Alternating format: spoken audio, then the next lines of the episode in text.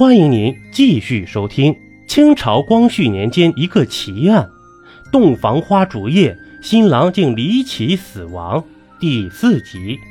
彭雪琴闻言，默默点了点头，令人将其押入女牢，又将关峰提审了一番，将关峰所言与关腊梅相互印证，这才认定啊，两人所说为实。于是又换过两个精干的捕役，令其迅速查清顾七吉成亲当日到底有哪些人在闹洞房，尤其是与关峰身材相似之人。此事呢，并不难查。两人到顾家一番详细查问，很快便查得清清楚楚。当晚啊，闹洞房的客人虽多，但与关峰身形相似者只有三人。次日。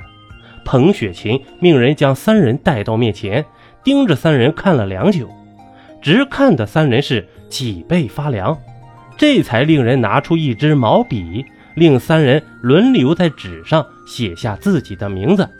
待三人写罢，这彭雪琴指着其中一人厉声道：“步青云，杀死顾气急的正是你。”这步青云闻言，顿时脸色煞白。跪下连连磕头，哎呀，大人冤枉啊！小人和顾七吉是最好的朋友啊，平日无怨无仇，怎么会杀死他呢？这彭雪琴笑道：“呵呵，正因你们是朋友，因此顾七吉那晚见到你后，才会问道：‘咦，怎么是你在干什么？’而你则趁着顾七吉毫无防备，一刀将其刺死。”这步青云哪里肯认呢？仍是磕头不止。大人，大人，你这是毫无根据的推论呀！这彭雪琴冷笑道：“你等写字之时，我分明看清，三人之中只有你是左撇子。顾气吉乃是右太阳穴中刀，显然是被人左手持刀所刺。若不是你所为，又是何人？”若是再不招，可别怪对你动刑。这步青云呐，闻言一惊，竟然就此昏死了过去。后经审讯，顾气急被杀之案呢，这才真相大白啊！原来啊，当日步青云和欧阳琪从阁楼上下来，发现顾家丫鬟巧儿居住的偏房门还开着呢。平日里就对巧儿垂涎已久的步青云，竟然就此起了歹心呢。与欧阳琦分手之后啊，又悄悄返回顾家，正准备摸到偏房时，却不小心踢翻了一个放在窗下的钵盂，发出的响声在夜里极为刺耳。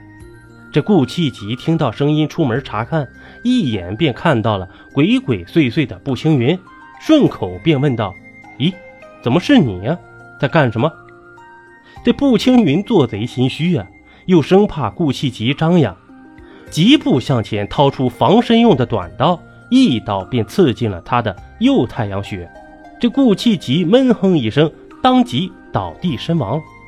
这步青云正要弯腰查看，没想到新娘关腊梅又走出门来，吓得他赶紧一溜烟跑了。这关腊梅只看到了一个背影。第二天，他约上欧阳琪来到顾家打探消息，没想到欧阳琪会被新娘当做了替死鬼，他悄悄松了口气呀。本以为这件事就这么过去了，万没想到会被来此地巡查的彭雪琴会查出真相。案件查明以后啊，彭雪琴将案件上报刑部，耒阳县令被革职查办。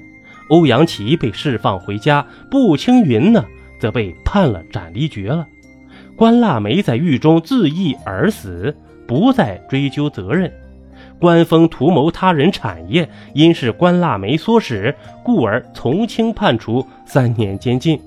至此啊，这件轰动湘南的奇案，终于是真相大白了。好了，这一集播完了，衷心感谢您的支持厚爱。欢迎评论区里与我互动吧，期待您对这张专辑的月票支持和鼓励，咱们下期见。